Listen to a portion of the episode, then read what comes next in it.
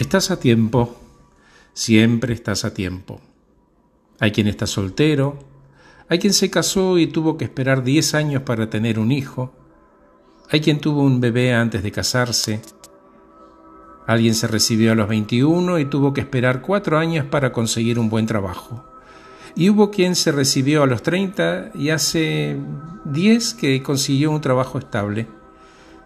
Las personas solo pueden atravesar las cosas a sus propios ritmos. Puede parecer que tus amigos están adelantados o se hayan quedado.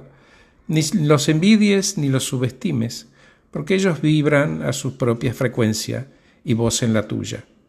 Sé fuerte y confía en vos mismo. No estás tarde ni temprano. Estás totalmente en hora.